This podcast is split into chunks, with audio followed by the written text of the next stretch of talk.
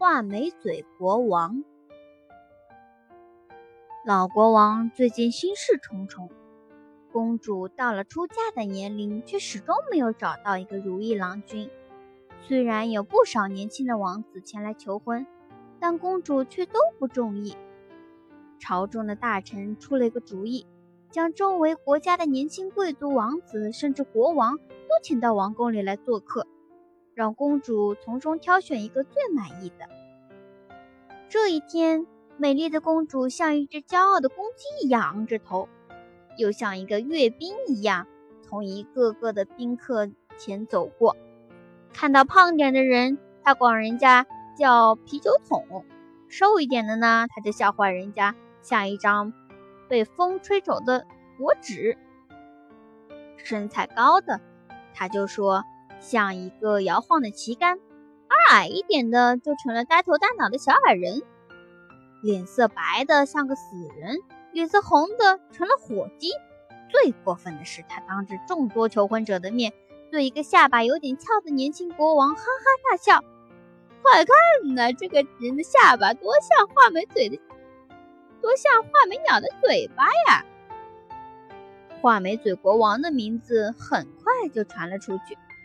老国王为了这件事气得浑身发抖，他对骄傲的女儿很失望，冲公主吼道：“让你这么狂妄又任性，我要你嫁给第一个上门乞讨的乞丐。”这天，宫殿的国王听到王宫外面传来乞讨的声音，国王立刻传令召见那个乞讨的人。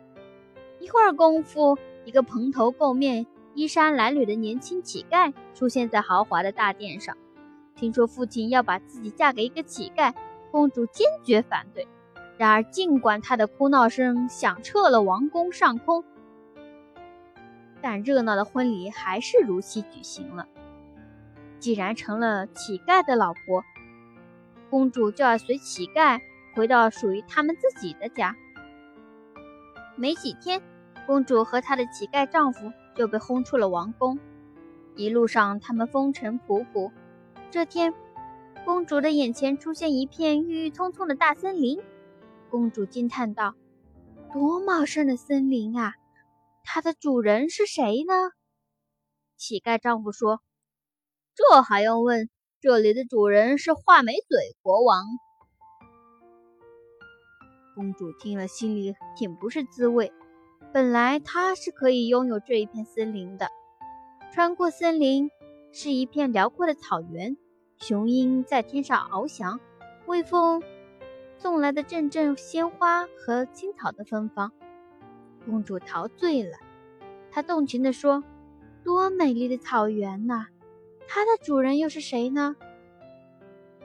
乞丐丈夫说：“这更不用说了，是画眉嘴国王的领地。”公主听了很难过。要是当初不嘲笑画眉嘴国王，也许他已经是这片草原的主人了。走了好多天后，他们终于来到了草原的尽头，在那里有一座繁华的城市。走在街上，公主立刻被热闹的街道吸引了。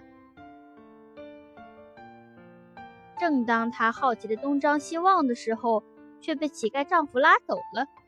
公主仍然不忍，仍然忍不住赞叹道：“谁要是能拥有这座富裕的城市，谁一定是最成功的国王。”乞丐丈夫说：“告诉你吧，这里的主人就是画眉嘴国王。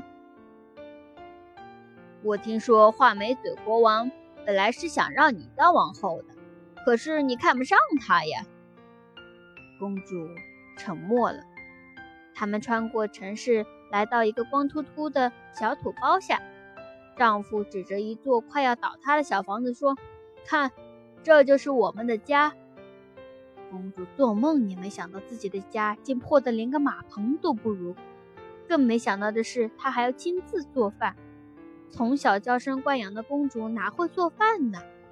没办法，乞丐丈夫只好亲自动手，做了一顿简单的晚饭。第二天天刚亮，公主就被乞丐摇醒了。因为他们要去干活赚钱过日子。乞丐丈夫砍来了柳条，让公主编织筐来卖。筐还没被编出来，公主细嫩的小手就被柳条戳得鲜血直流。他们决定纺线拿去卖，可是粗糙的纺线把公主的小手勒出了一道一道的血印。乞丐丈夫嘲笑说：“真没用！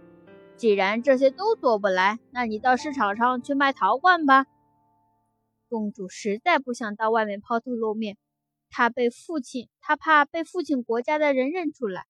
可是不干活就没有饭吃，没办法。她便在市场上找了一个偏僻的地方摆好摊子，没想到摊子刚一摆上，就被一个路过的骑兵将坛坛罐罐踢了个粉碎。公主哭着跑回了家，乞丐丈夫叹了一口气说：“算了，我看你也做不好这些粗活，明天你去王宫的厨房做个女仆吧，我已经求好人家了，在王宫。”的厨房当女仆，果然比以前的工作要好一点，而且她还可以每天装两罐小吃，再装两两小罐吃剩的饭菜带回家。对此，公主已经很满足了。一天，王宫里忽然热闹起来，原来是画眉嘴国王要结婚了，整个王宫张灯结彩，来访的人喜气洋洋的。正在宫里工作的公主看着眼前的景象，只能难过的暗自流泪。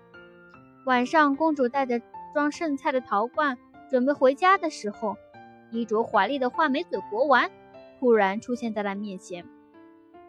国王主动邀请公主跳舞，这更让她羞愧难当。